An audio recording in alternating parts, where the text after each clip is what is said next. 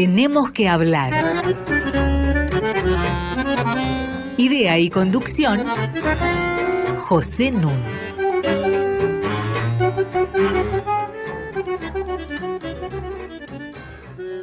Muy buenas noches. Hoy tenemos que hablar de dos temas inagotables, la democracia y el populismo.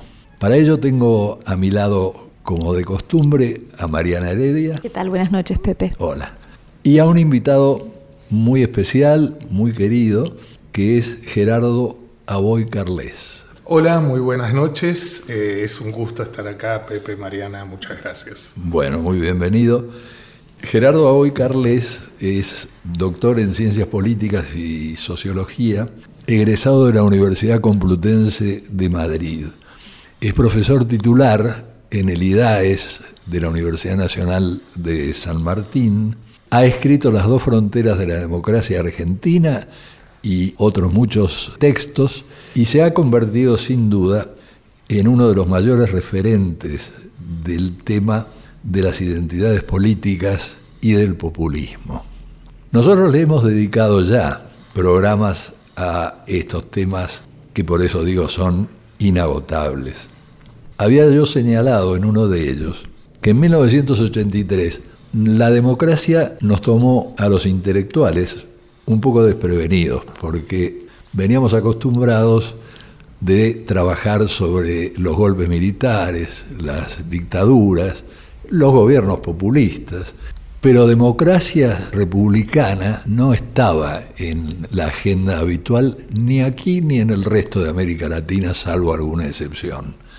Y entonces el énfasis se volcó de entrada a un factor, las elecciones, las elecciones libres, lo cual remitía y remite a una noción que va a estar en disputa entre la democracia republicana y el populismo, la noción de pueblo, la participación del pueblo en la cosa pública. De lo que desde ya anticipo es la ficción que llamamos pueblo. No es en balde que el sentido común popular tenga sus acertadas intuiciones cuando en una marcha, en una manifestación, el grito es, si este no es el pueblo, el pueblo dónde está. Y es real, si este no es el pueblo, el pueblo dónde está, porque en realidad no está en ninguna parte. Es un mito legitimante, como vamos a ver yo creo, es una construcción. Desde hace mucho, desde hace mucho, en la antigua Roma, por ejemplo, la República estaba manejada por los senadores patricios. Estaban los senadores patricios y la plebe. Es el imperio que reemplaza a la República el que va a establecer que el poder deriva del pueblo. ¿Por qué? Este es un gambito de los emperadores, de Julio César, de Marco Antonio, porque al atribuirle el poder al pueblo, el pueblo los legitima a ellos como emperadores y les permite a través de consultas populares manipuladas por los emperadores sortear el obstáculo del Senado. Es decir, el pueblo es una forma de evitar la intervención del Estado. En la Europa del siglo XVII, en medio de las guerras religiosas, la apelación al pueblo surge claramente como ese mito legitimante al que yo me refería. Emerge la concepción de la soberanía popular. Como yo marqué, soberanía no quiere decir otra cosa que no hay otro poder que sea superior a esto. Entonces, soberanía popular quiere decir que no hay ningún poder superior al del pueblo. Hobbes, que es el autor primordial en las elaboraciones sobre lo que se llama el contrato social, dice claramente, el rey es el pueblo. Después, con la Revolución Francesa, Michelet, un gran historiador francés, va a decir, se instala legítimamente la idea de que existe una unidad mística a la que llamamos pueblo. Y como la Revolución Francesa esgrime como sus banderas libertad igualdad, fraternidad, el pueblo, que nace con ella, según Michelet, nunca se puede equivocar.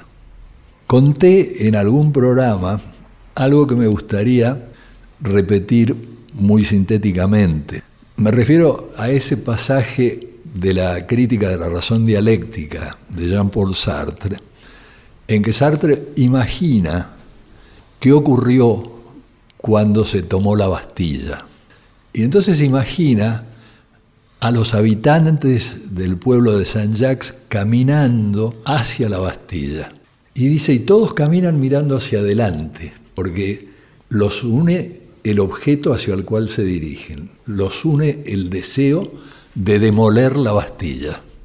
Llegan a la Bastilla y efectivamente la incendian y bailan sobre los restos de la Bastilla. Ese es el primer momento ese es el primer momento de lo que Sartre llama la masa en fusión, es el pueblo eh, que está disfrutando de lo que ha hecho.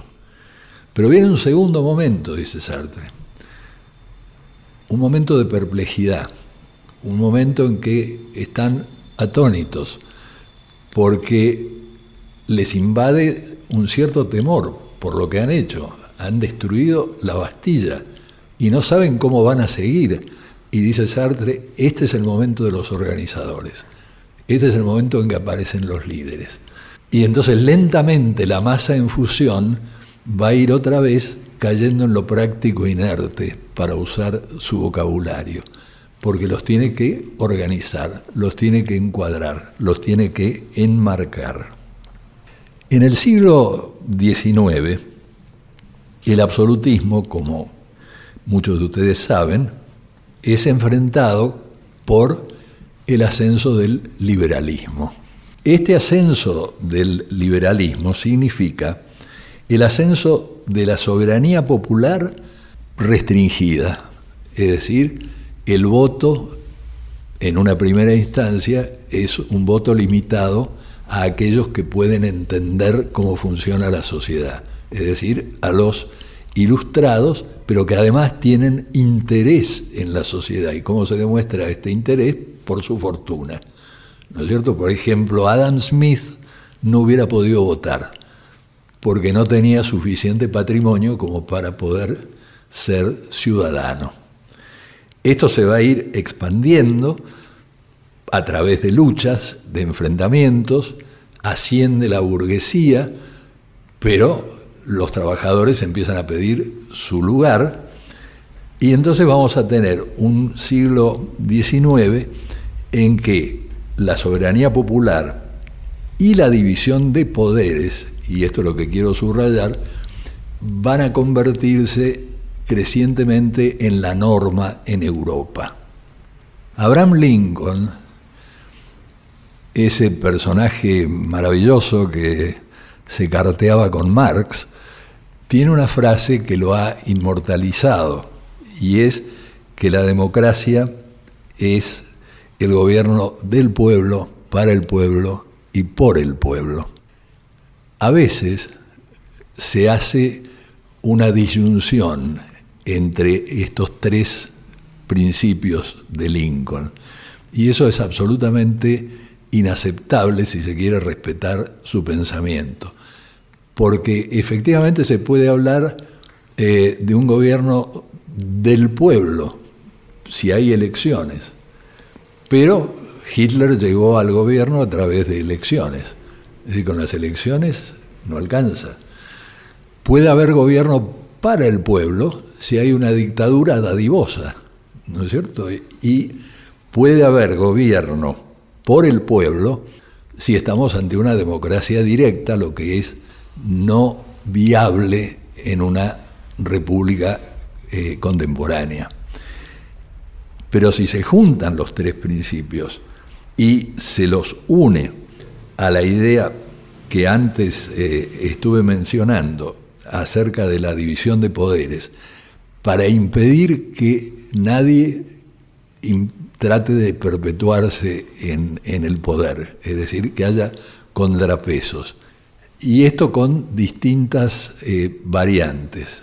En, en el caso de Francia, el énfasis en, en Montesquieu está puesto en dos poderes, que son el poder ejecutivo y el poder legislativo. Para Montesquieu el poder judicial no es un poder eh, equivalente, ¿no es cierto? Pero la idea, que es insostenible hoy en día, es que esto es así porque la ley tiene que aplicarse como si fuera un silogismo por los jueces. Es decir, está la ley, está el caso particular, está la sentencia. Es decir, los jueces tienen una misión muy, muy eh, delimitada. Por eso no lo considera eh, un poder equivalente a los otros dos.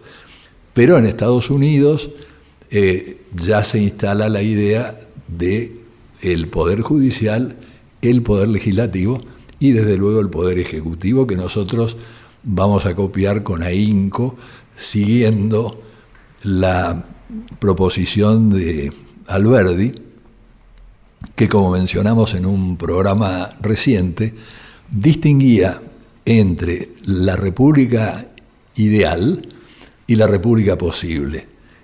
Y pensaba que la república posible entre nosotros era una monarquía, una monarquía disfrazada de república. Por eso el hiperpresidencialismo argentino, que supera largamente al presidencialismo norteamericano. Es decir, tiene muchas más atribuciones el presidente en la Argentina que el presidente en Estados Unidos. La Constitución de 1853 recoge esto desde su artículo primero, estableciendo que nos rige una forma de gobierno republicana, representativa y federal y esto va a ser reafirmado por el artículo 33 de la Constitución. Antes de pasar a una pausa musical e iniciar nuestra conversación, voy a dejar en el aire una provocación para nuestro querido amigo Gerardo Aboy Carles. Cuando menciono la palabra representación, inicialmente la representación fue una deliberación de notables es decir, eso a lo que me refería antes, que había una élite que no abría mucho el juego, ¿no es cierto? Eran los notables los que en ese Estado liberal controlaban la cosa pública. Cuando después se va expandiendo la participación, entonces viene la representación de partidos. Es decir, se forman partidos políticos o continúan existiendo y se extienden en el territorio partidos políticos que son los que ejercen la representación y designan ellos a sus delegados para presentarse a competir en elecciones. Y tenemos un nuevo viraje, que es el viraje contemporáneo, hacia un personalismo cada vez mayor. Tanto es así que ya no es el partido político el protagonista y su delegado el que va a ocupar bancas o magistraturas, sino que es más bien al revés. Es el personaje político el que le va a dar entidad al partido político. Viene primero la persona y después el partido. Esta forma de personalismo de la política en Europa, en Estados Unidos, en América Latina, en Argentina. Digo, esta forma de personalismo de la política se refracta de muy distintas maneras. Una manera en que se refracta se llama populismo. Y del populismo nos vamos a ocupar en el próximo bloque. Ahora escuchemos a Ir Virtuosi italiani.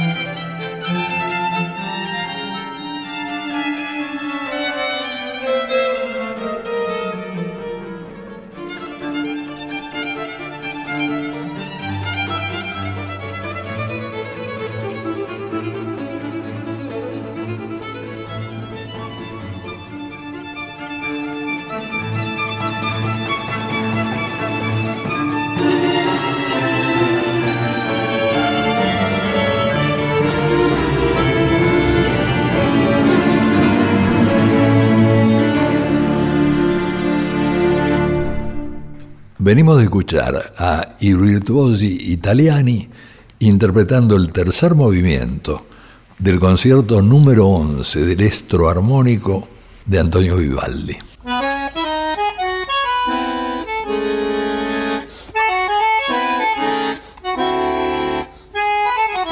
Seguimos con José Nun. En compañía de Mariana Heredia vamos a conversar con Gerardo Aboy Carles acerca de la identidad populista o del populismo. ¿Cuál te parece, Gerardo, que es el mejor camino de acceso al tema del populismo? Empiezo por como había cerrado el bloque anterior. indudablemente que hay una tendencia a una mayor personalización y un papel más sustantivo de los liderazgos antecediendo, digamos, a, la forma partido. Esto a escala universal ha sido estudiado, lo que Manen denomina democracia de audiencia y demás. Este, ahora, creo que personalismo y populismo no pueden, aunque muchas veces coincidan, no pueden ser asociados este, directamente como parte de una definición. ¿A qué me refiero? Hay personalismos previos que no podrían ser identificados con el populismo. El papel de Alem, el papel del mismo Mitre, fuertes personalismos en la política argentina que no pueden ser identificados con el populismo. Y agrego, y esto es menos evidente, creo que también hay formas de populismo que no son necesariamente exclusivamente el producto de un liderazgo personalista. El radicalismo en su vertiente irigoyenista de la provincia de Buenos Aires durante el peronismo. Estoy hablando básicamente del núcleo encabezado por Levenson. Sí. Creo que ahí también tenemos una forma de populismo en disputa con el populismo peronista. Pero para esto es necesario que me retrotraiga a explicar un poco qué es lo que yo entiendo por populismo dentro de esta inflación de usos del término que hoy nos acompaña. Exacto. En primer lugar, en tu introducción manejaste muy bien el tema de, bueno, cómo el pueblo aparece como una construcción, como una ficción jurídica necesaria en el proceso de construcción de la idea de soberanía este, en los estados modernos. Ahora bien, ¿qué pasa cuando esa noción de pueblo o de lo popular pasa o a la sociología o a la antropología, a los estudios o al lenguaje corriente? Pasa justamente como una noción, no como un concepto. Por eso muchas veces tenemos, digamos, la perplejidad de que nos referimos en términos generales, e incluso las ciencias sociales se refieren a lo popular como una aproximación que a veces tiene que ver con la mayoría, los muchos, o a veces, por el contrario, tiene que ver con los pobres, independientemente de que sean muchos o pocos. Y hablamos de los mártires populares de un recóndito rincón de América Latina. Sí, ya fue así en Grecia, en la antigua Grecia. ¿No es cierto? La, noción de pueblo. Exacto, tiene la ambigüedad de evocar a una parte o a un conjunto mayoritario todo. Exacto. Ahora, creo que lo popular se define básicamente por una toma de distancia, un principio de decisión respecto a algún poder que puede estar presente o que pudo haber sido un poder frente al cual un colectivo expresa que ha sufrido un daño o una relación de perjuicio.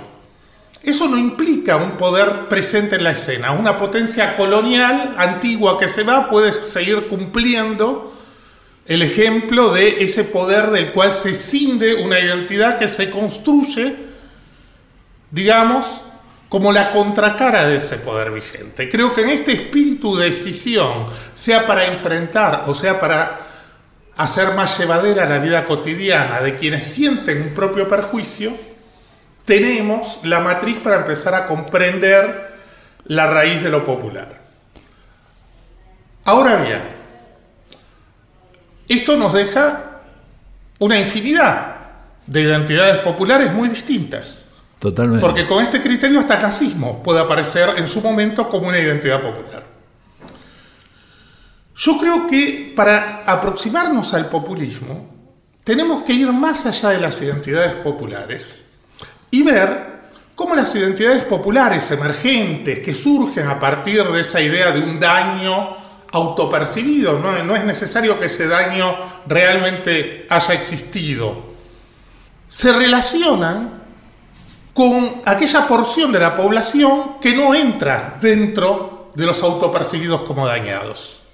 Y ahí tenemos varios tipos de identidades populares muy distintos. Por ejemplo, alguien puede pensar que solo es posible la eliminación física de ese otro. La teoría política ha acuñado el nombre de totalitarismo para referirse a estos procesos de eliminación o de reducción violenta del otro o de limpieza étnica, si queremos hablar de casos más cercanos en nuestra historia de los últimos 20, 30 años. Perdón, Gerardo, te interrumpo porque me imagino el oyente, y para aclarar algo, ese otro es el culpable del daño. Exacto. Bien. Perdón, pero acá habría una nota al pie de página que hacer. George Sorel introdujo la idea del principio de separación, pero para marcar que se siente un sector de la población distinta a otro sector de la población, es decir, en términos muy generales, el pueblo de la élite. Pero vos usaste otro término, vos dijiste principio de decisión. Para Sorel, pasar del principio de separación al principio de decisión supone una toma de conciencia. Entonces, no va de suyo que el sentirse diferente a los otros, entre otras cosas porque se es tratado como diferente, ya incluya la toma de conciencia. Estoy de acuerdo. Esto requiere justamente aquello que decía Sartre. el, modelo de, Sorel es el cristianismo primitivo, básicamente, a partir del cual va a construir posteriormente una analogía para el movimiento revolucionario eh, a principios del siglo XX, cuando escribe las reflexiones sobre la violencia en 1906. Ahora, hay otras identidades que no pretenden ocupar todo el espacio político. Si uno ve, por ejemplo, el caso del Partido Socialista Argentino en sus inicios, los primeros manifiestos electorales, a diferencia del irigoyenismo que, que pretendía la representación de la nación toda, el Partido Socialista decía, por ejemplo, nosotros no queremos representar a todos, queremos representar al pueblo trabajador. De la misma forma, digamos, uno puede pensar que en Estados Unidos, a diferencia del movimiento de los derechos civiles que pretendía, digamos, que una población hasta entonces excluida accediera a los derechos de los cuales ya gozaba el grueso de la población, los Panteras Negras, que terminan completamente infiltrados por el FBI y demás, reclamaban derechos específicos para la población negra. No, derechos universales que, de los que ya gozaba el conjunto de la comunidad. En estos casos tenemos una identidad particular que no pretende cubrir con su impronta y su representación al conjunto de la comunidad. Entonces, hay distintos tipos de identidades populares y por supuesto que hay un tercer tipo, que es el más común en las sociedades abiertas, democráticas, donde hay competencia política, que son el de aquellas fuerzas políticas que aún con diferencias intentan captar un espacio cada vez mayor, que, les rehuye en cierta forma, para lo cual van a moderar su discurso, intentar establecer principios más laxos, etc. Esto uno lo podría decir como, en términos generales, la pretensión relativamente hegemónica de toda fuerza política en un marco democrático. Yo creo que en principio, aunque el populismo no es un tipo de régimen, sino es una forma de construcción de las solidaridades políticas, el populismo se inscribe en este tercer grupo como una forma muy particular de lidiar con esa tensión entre representar a una propia diferencia y tratar de representar al conjunto de la comunidad. Vamos a un ejemplo. Los populismos siempre surgen invocando ser la representación de todo el país hasta entonces oculto frente a una minoría absolutamente irrepresentativa. Cuando los populismos llegan al poder, salvo el caso de Cárdenas por el particular sistema de control, digamos, eh, de eh, la elección en, en el México del 34, uno encuentra que los populismos, sea el caso de Irigoyen en Argentina, sea el caso de Perón después, llegan con la mitad de los votos de la población. Así es. El caso de Vargas, en el 54, llega con el 49% de los votos, ni siquiera la mitad. Por eso hay todo un debate acerca de si Getulio tiene que acceder al poder o no. Ahora, frente a esa mitad que se les resiste, los populismos van a ensayar, y esto es lo característico de los populismos latinoamericanos, una constante inclusión y exclusión del otro del terreno legítimo de la competencia. Este movimiento permanente, a veces simultáneo, por el cual Perón podía decir que los peronistas y los argentinos eran lo mismo o que todos éramos somos argentinos y desactivar ese antagonismo intentando tener una representación comunitaria, es lo característico de los populismos. Entonces, los populismos, a diferencia de otras formas de organización de las solidaridades, de las identidades políticas, se caracterizan porque el demos, el pueblo, el conjunto de ciudadanos, permanentemente es inestable. Hay veces en que todos los argentinos o todos los habitantes de una comunidad tienen derecho y hay veces que solo una parte tiene los derechos. Esa es la forma en que el populismo siempre posterga hasta hacia un futuro incierto esa ficción de una representación comunitaria global que nunca se da. Yo cierro este bloque dejando una provocación para que hablemos en el próximo y haciéndole un nuevo homenaje, ya se lo hice una vez a Osvaldo Soriano. La provocación es que precisamente eso hace que el populismo sea incompatible con la democracia republicana. Esa es la provocación. Y la referencia a Osvaldo Soriano es su famoso dicho, yo nunca me metí en política, siempre fui peronista. Escuchemos música.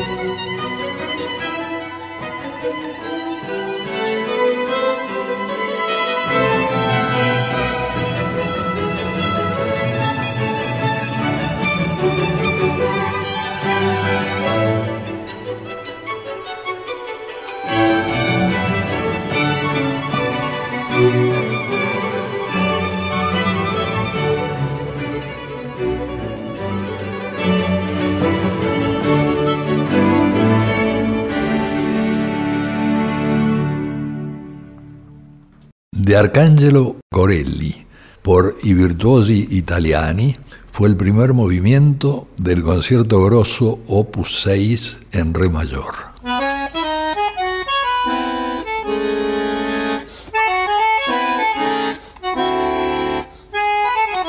Seguimos con José Nun. Tenemos que hablar arroba radionacional.gov.ar para que ustedes nos escriban. Y para bajar nuestros programas, este es el número 91, les basta entrar a radionacional.com.ar barra podcasts. Mariana Heredia, Gerardo Aboy Carles, El populismo. Yo dejé una provocación colgando en el último bloque, Gerardo. Muy bien, a ver. Cuando digo que el rasgo característico del populismo es la inestabilidad de ese pueblo, esto evidentemente repercute sobre el régimen político. Es una realidad sociológica que impacta sobre el régimen político. Ahora, creo que ese impacto no es un impacto homogéneo a todas las experiencias populistas. Por supuesto que cuando hablamos de populismo y democracia, no solo hay que ser precisos con el populismo, sino también con el término democracia. Estamos hablando de la democracia liberal republicana de la cual venimos hablando. Constitución Nacional. Sí, exacto. ¿No? Porque, no, porque aquí hay, hay muchas trampas de algunos defensores del populismo que confunden democracia con democratización y a partir de eso reivindican el supuesto Claro. papel democrático de los populismos, confundiendo régimen político y democratización, que es un proceso de homogeneización de capacidades distinto. Ahora, voy a poner un ejemplo. No es igual las consecuencias sobre el régimen político que tiene el régimen, por ejemplo, de Irigoyen, que básicamente proyecta ese este, causante del daño hacia un pasado, dejando como una posibilidad la permanente regeneración de los actores, ¿no? los políticos venales del ayer pueden convertirse en los ciudadanos virtuosos del mañana, que una posición, si ustedes quieren, más radical, decisión respecto a actores presentes, de un antagonismo más presente pueblo-antipueblo, pueblo-oligarquía, en una situación. Es por esto que, paradójicamente, en la inestabilidad misma de ese pueblo, que es el rasgo que complica la relación entre el populismo y la democracia, también en esa inestabilidad, en esa posibilidad de tratar de representar a todos y dejar abierto un espacio de regeneración donde los populistas vuelven sobre sus pasos y ya no se consideran los representantes de una parte que quiere ser el todo, sino los representantes de un conjunto más diverso, queda abierta la posibilidad para espacios de compatibilidad con la democracia liberal. Uno quiere verlos en una situación socialmente, si ustedes quieren, muy restringida de democracia, porque votaba el 20%, pero que es la de Vargas del 50-54, Vargas es electo el 50, democráticamente entre comillas, porque como digo, en Brasil el sistema electoral era muy restringido, pero ese Vargas va a tener, por ejemplo, niveles de libertad de prensa absolutamente distintos a los existentes en la Argentina peronista, y en la Argentina peronista sobre todo posterior al 51. Acá nos encontramos con un problema clave que a mí me gustaría plantear. Se habla mucho eh, de conceptos con estructura de parecido de familia. ¿Qué quiere decir esto? No vamos a hacer una cuestión filosófica, vamos a manejarnos con elementos muy simples. Están los conceptos con propiedades comunes, quiere decir conceptos que son definibles por propiedades comunes, que todos los casos que involucran comparten. Y están conceptos que se refieren a fenómenos que no son similares, pero que tienen un aire de familia. Entonces, hay hermanas, ¿no es cierto?, que pueden ser lindas o feas, una gorda, la otra flaca, una alta, la otra no tan alta. Bueno, pero tienen una característica que comparten. La propiedad común es que son hermanas, es decir, que son hijas de los mismos padres. Ahora, para que esto funcione, para que haya un concepto con estructura de, parecido de familia, y de esto se ha venido hablando, tanto en el caso de la democracia, lo he hecho yo reiteradamente, como en el caso del populismo, lo hace Gerardo y lo hace Margaret Donald. Yo creo que la diferencia está en algo que me gustaría subrayar y preguntarte cuál es tu posición en este sentido. Cuando hablamos de conceptos con estructura de parecido de familia, no estamos hablando de conceptos con estructura de parecidos. Estamos hablando de parecidos de familia, ¿no es cierto? Las hermanas tienen padres que les son comunes. Entonces, sin casos paradigmáticos a los cuales referir el parecido, no hay conceptos con estructura de familia que puedan funcionar. Y la pregunta del millón, en el caso de la democracia, para mí la respuesta era fácil. ¿Por qué? Porque cuando termina la Segunda Guerra Mundial, no había más de 12 democracias liberales en el mundo. Y entonces el modelo esencialmente eran las democracias anglosajonas, a condición de que uno dejara de hacer distinciones, porque Estados Unidos era un país de régimen presidencialista, Gran Bretaña era un país de régimen parlamentario, uno era federal, el otro era unitario. Bueno, las diferencias eran muchas, pero hay un punto en que se deja de hacer distinciones. Entonces dice, hasta acá la comparación es válida y llamo democracias anglosajonas a este fenómeno. Ese era el caso paradigmático. A partir de ahí uno podía definir parecido de familia. ¿Cuál es el caso paradigmático para hablar de estructura de parecido de familia en el caso del populismo? Creo que este, uno tiene varios momentos en el rastreo del uso del término populismo en la historia, ¿no? desde el narodniki ruso al populismo americano a los populismos latinoamericanos de la primera mitad. Pero fíjate, los narodnik rusos fueron intelectuales de la ciudad, como Plejanov o Bakunin, que fueron al campo y les pasó como al Che Guevara. Los sacaron cortitos, es decir, los campesinos no quisieron saber nada con ellos. Ahora, por la misma época, el populismo agrario norteamericano era justamente al revés. Eran granjeros que trataron de ir a la ciudad para convencer a, los urbanos de las reformas y los sacaron cortitos a ellos. ¿Qué tienen que ver? Nada. Ahora, por supuesto que yo en mi trabajo tomo a los populismos latinoamericanos y básicamente peronismo, cardenismo o varguismo como modelos ideales. Eso es el caso en mi trabajo. Pero se parecen muy poco. Se parecen bastante para mí en algunos rasgos. A ver. Eh, por ejemplo, en lo que vos decías de Vargas, a partir de los 50, Turén tiene la, opinión contraria. Allen dice que no se puede usar populismo para el periodo anterior al 50. Sí. Eh, yo creo que justamente la división, la creación en el 45 del eh, Partido Social Democrático y del trabajismo es justamente lo que da este juego bifronte, un partido, si vos querés, más rupturista de trabajador y un partido más ordenancista, más conservador, basado en los liderazgos la tierra, este, la propiedad de la tierra y es lo que da ese doble juego entre la representación de la parte y el intento de marcar un...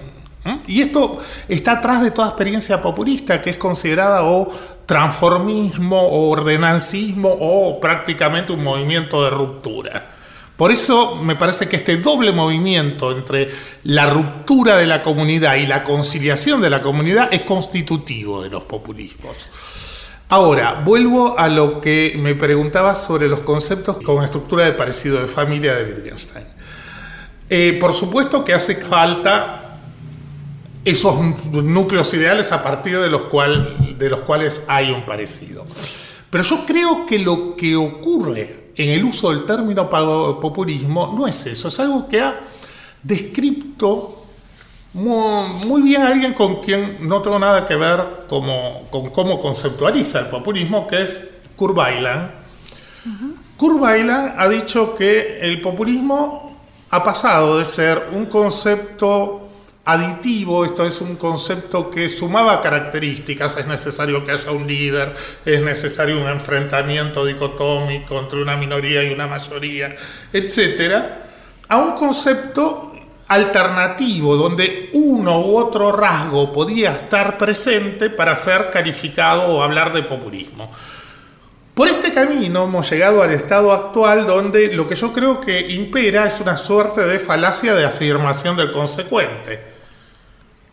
O sea, el populismo implica personalismo. Hay personalismo, yo llamo a todos los personalismos populistas. No, bueno, eso no lo Pero eso es el uso corriente. Y no solo en el ámbito, diría, de los medios o del lenguaje corriente, sino también en el ámbito académico. Prácticamente cualquier experiencia demagógica, cuando hay una palabra clásica como la de, la de demagogia, es tachada de populista cualquier experiencia en la cual hay un liderazgo relativamente discrecional pero es tachada de populista. Pero eso, si me permitís, es porque no existe ningún populismo, salvo una excepción o dos que yo recuerde, que se reconozca a sí mismo como populista. Es una atribución de sentido, no hay una internacional populista. Entonces, Llamar populista a un movimiento implica siempre la situación del observador que está haciendo eso. Fíjate vos que Stuart Hall, en Inglaterra, en la Inglaterra thatcherista, Margaret Thatcher reconocida como una de las propulsoras del neoliberalismo. Sin embargo, Stuart Hall le dedica un largo trabajo para considerarla una populista autoritaria.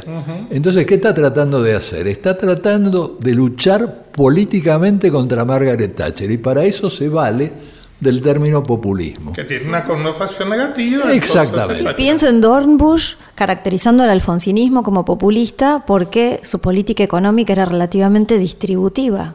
Entonces, bueno, bueno eh, hagamos un alto para el tercer corte musical y seguimos.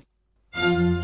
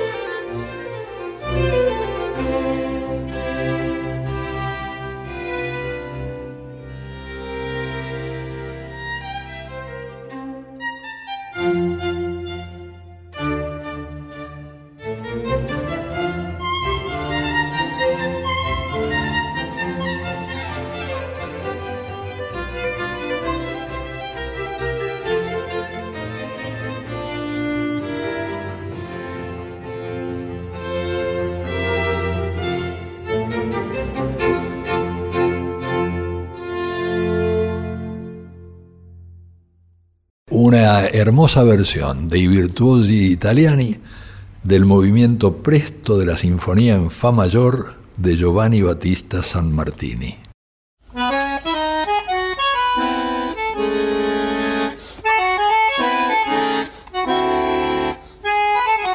Seguimos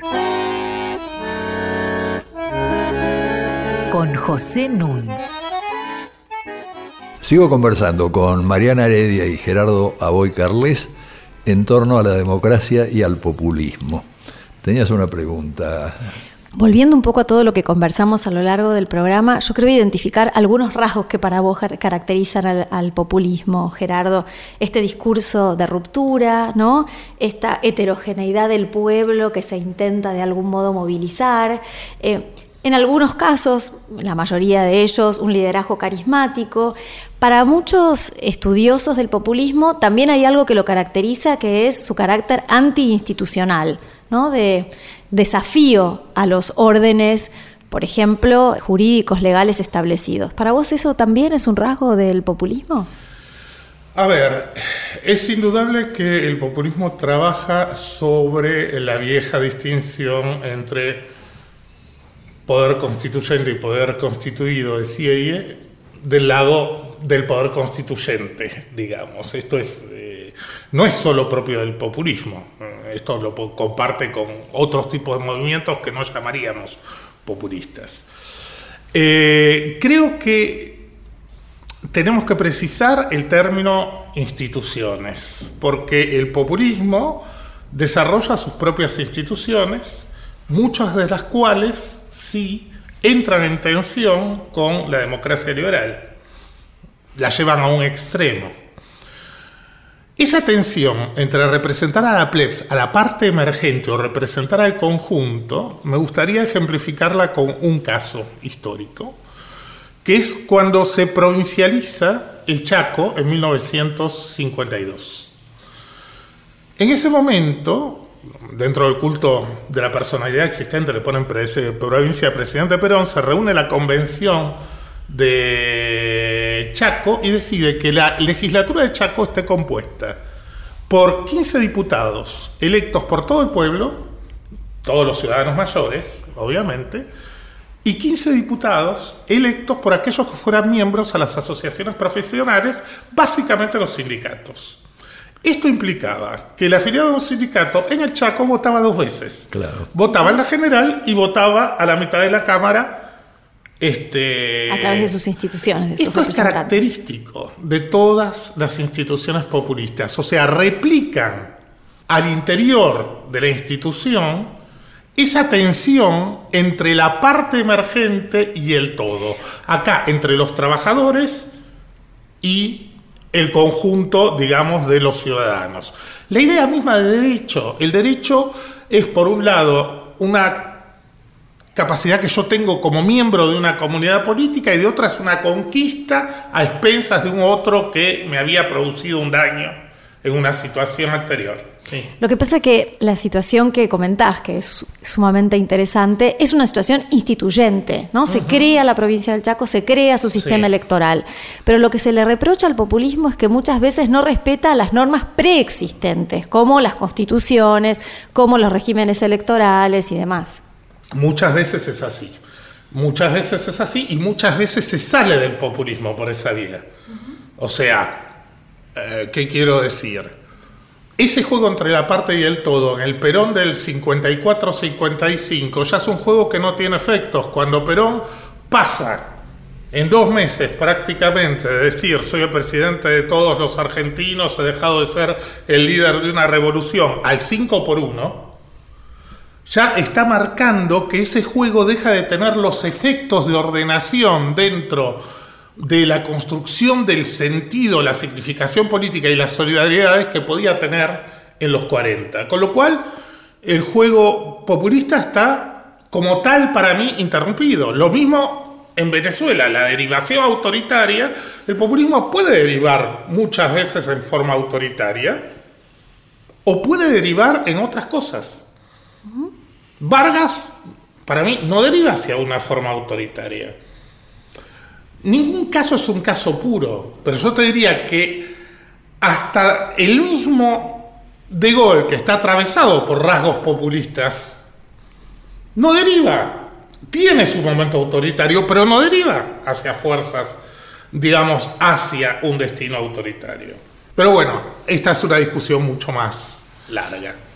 Lo que me gustaría a mí añadir, porque después de todo este programa lo estamos haciendo en la Argentina y lo estamos haciendo en estos meses tan turbulentos que atraviesa el país. Yo había establecido una analogía entre el milenarismo y movimientos de este tipo, es decir, movimientos populistas. Y justamente había marcado cómo movimientos milenaristas no desaparecían cuando no se producía el fin del mundo que ellos anunciaban. ¿No es cierto? Entonces, movimientos apocalípticos, como el que estudió Leo Festinger, mezclándose con la gente que estaba participando de esa idea, que había vendido todo porque un plato volador iba a venir a salvar únicamente a los que creían que venía el fin del mundo. El fin del mundo no ocurrió eh, y no es una cosa ya ni de relato ni de no relato, es decir, o se termina el mundo o no se termina el mundo.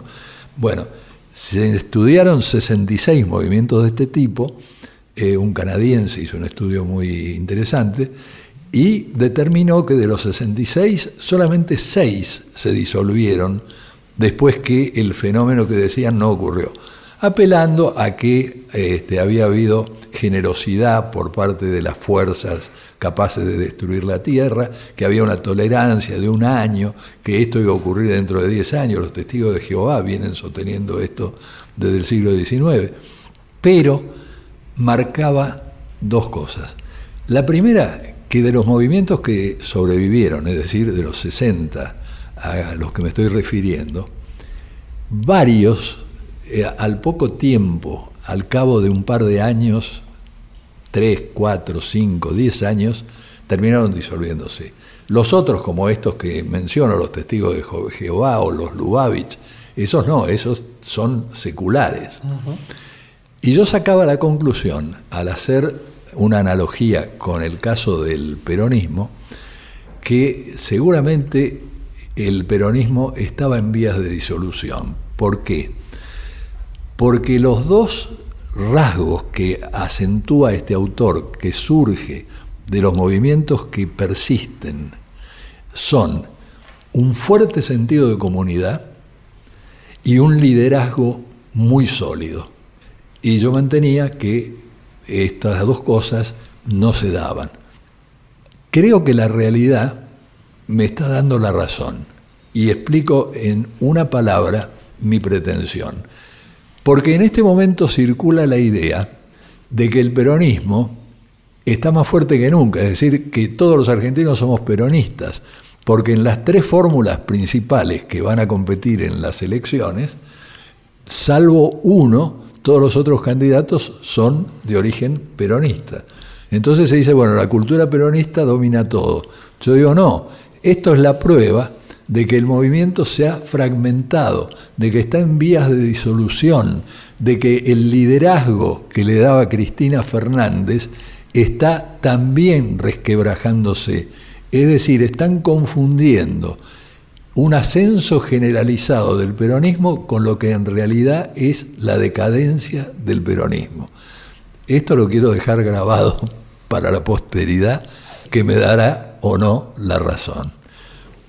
Bueno, el tiempo se, impone y vamos a tener que seguirla, presumiblemente a medida que se vayan desarrollando los acontecimientos políticos en Argentina y en otros lugares de América Latina y tengamos más claridad en el horizonte. Muchísimas gracias Gerardo por haber venido al programa. muchísimas gracias a ustedes. Y mm, te vamos a invitar de nuevo sobre este y otros temas. Muchísimas gracias Mariana Heredia, Inés Gordon, eficiente como siempre, Walter Danesi, un capo, y el agradecimiento a Diego Rosato por la edición. Y como diría Wimpy, que todo sea para bien.